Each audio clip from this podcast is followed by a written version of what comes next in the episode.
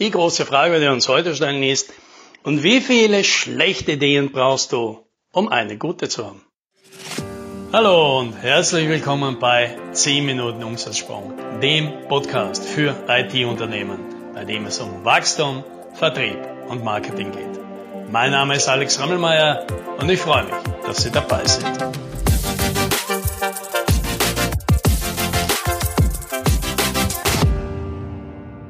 Vor einiger Zeit habe ich mit einem Klienten gesprochen und der hat mir erzählt von seinem Ausflug in die Schokoladenfabrik Zotter. Also wer Zotter nicht kennt, das ist halt so ein österreichischer Schokoladenfabrikant und der ist bekannt für seine originellen Experimente.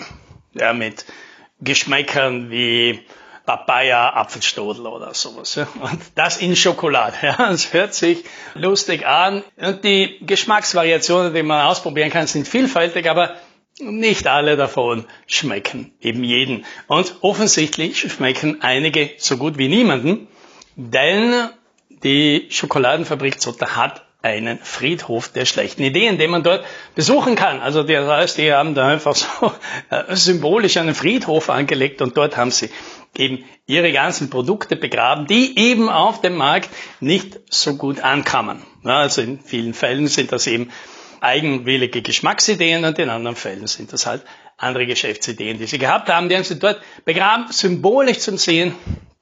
Es gibt eben auch schlechte Ideen und durch die muss man eben durch, um die guten zu finden. Ja, es war eine schöne Idee, hat mir auch sehr gut gefallen von, von der Symbolik und von der Optik.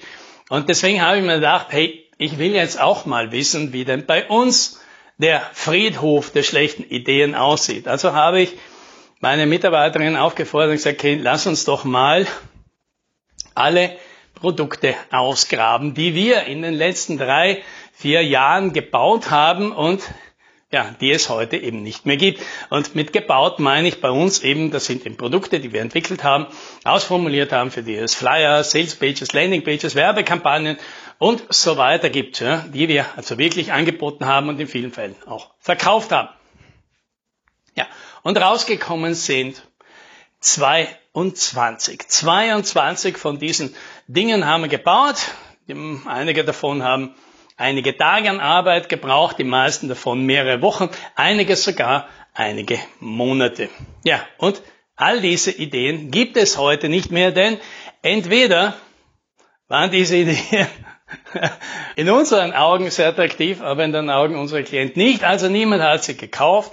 Manche davon sind gekauft worden, aber sie haben sich dann nicht bewährt. Sie waren oft zu schwierig, die Produkte waren nicht ausgereift und wir mussten dann viel zu viel manuell nachhelfen, um die irgendwie zu retten, so dass wir sie wieder aus dem Angebot genommen haben. Und manche, die sich gut verkauft haben, auch gut funktioniert, waren am Ende aber dann nicht profitabel genug, weil wir zu wenige davon verkauft haben oder weil wir eben doch wesentlich mehr Arbeit mit ihnen hatten als ursprünglich gedacht. Und aus diesen unterschiedlichen Gründen gibt es all diese Produkte nicht mehr. Ja, wenn wir das jetzt einmal in Verhältnis ziehen zu den sagen wir mal, fünf Produkten, die wir heute ja, seit jetzt schon länger im Angebot haben, die wir immer wieder verkaufen, die auch sehr gut funktionieren und die für uns selber auch gut funktionieren, weil das Verhältnis von Angebot und Arbeit und Einkommen, das wir damit erzielen, zusammenpasst. Ja, dann haben wir halt ein Verhältnis von ja, vier bis fünf zu eins, also vier bis fünf Produkte mussten wir bauen, müssen wir bauen, um ein gutes Produkt zu finden. So, und wenn ich das so erzähle, ja, diese Zahl, die bringe ich dann manchmal ins Gespräch, um Kunden vielleicht darauf aufmerksam zu machen. Ja, nicht jede Idee funktioniert sofort. Auch bei uns funktioniert nicht jede Idee, obwohl man sagen könnte, ja, aber ihr seid doch irgendwie Experten. Ja, ja, sind wir schon, aber das heißt nicht, dass wir aus dem Stand hundertprozentige Erfolge produzieren können.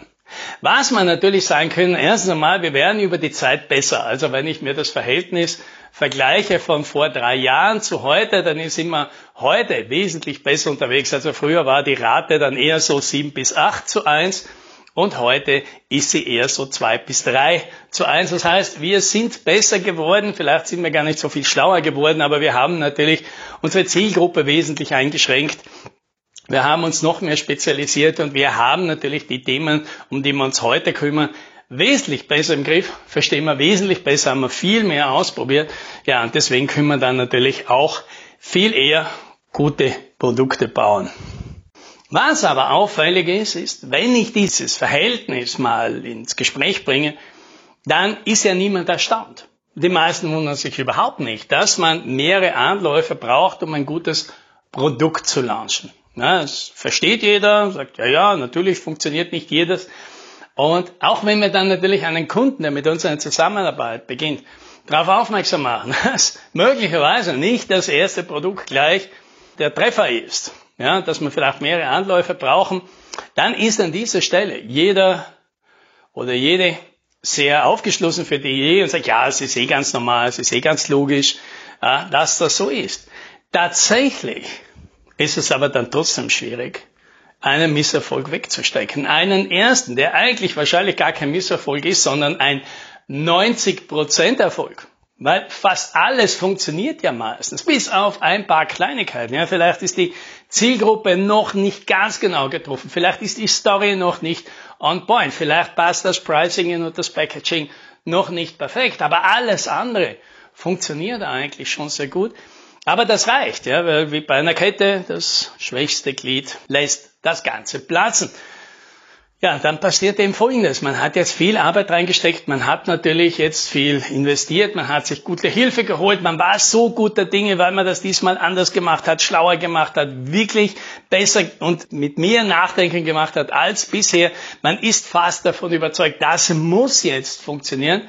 Ja, und dann funktioniert das eben nicht. Und dann ist die Enttäuschung groß. Enttäuschung ist dann oft so groß, dass man nicht mehr weitermachen will. Was natürlich schade ist. Und da hilft es tatsächlich überhaupt nicht, sich ins Gedächtnis zu rufen, dass das ja eigentlich zu erwarten ist. Weil das Umgekehrte, dass man etwas launchen, das wird beim ersten Mal ohne Nachbessern gleich der Erfolg. Also wenn das passiert, dann ist jemand immer sehr erstaunt und das bin ich. Weil tatsächlich ist es selten so. Idealerweise ist es so, dass man merkt, das neue Produkt das weckt schon Interesse. Das verstehen die Leute schon. Da merken die Leute schon, da, da wird nachgefragt, da wird geredet. Aber es wird halt vielleicht noch nicht gekauft. Ja. Aber das kriegt man in der Regel dann hin, weil das heißt dann meistens nur, einer der Faktoren, der ist noch nicht on point oder noch wahrscheinlicher, man braucht einfach ein bisschen mehr Zeit. Nicht alles funktioniert sofort. Auch das weiß natürlich jeder. Und trotzdem, ja, nach mehreren Monaten Vorbereitung und Arbeit, die man ein Produkt steckt, launcht man es mit großer Hoffnung. Ja, wer hat jetzt Lust, sechs Monate zu warten, bis endlich der erste wirklich große Interessent mit einer heißen Opportunity da reinschneit? Ja, niemand hat darauf Lust. Da ist es natürlich eher so, dass man nach zwei, drei Monaten, in denen sich dieser Erfolg nicht einstellt, dann doch das Resümee zieht, ich glaube, das funktioniert bei uns eben doch nicht. Und das, das ist natürlich schade.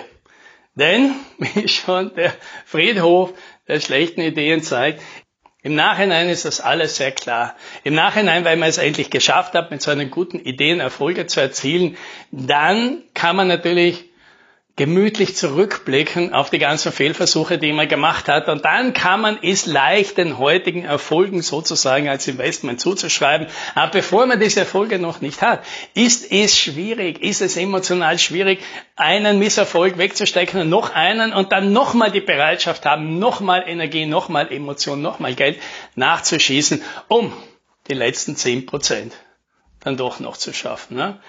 Ich verstehe das dass das so ist. Und man braucht eben viel Optimismus und die Einsicht und eben auch die Erfahrung, dass fast alle Produkte irgendwann einmal funktionieren, wenn man sie gut genug macht.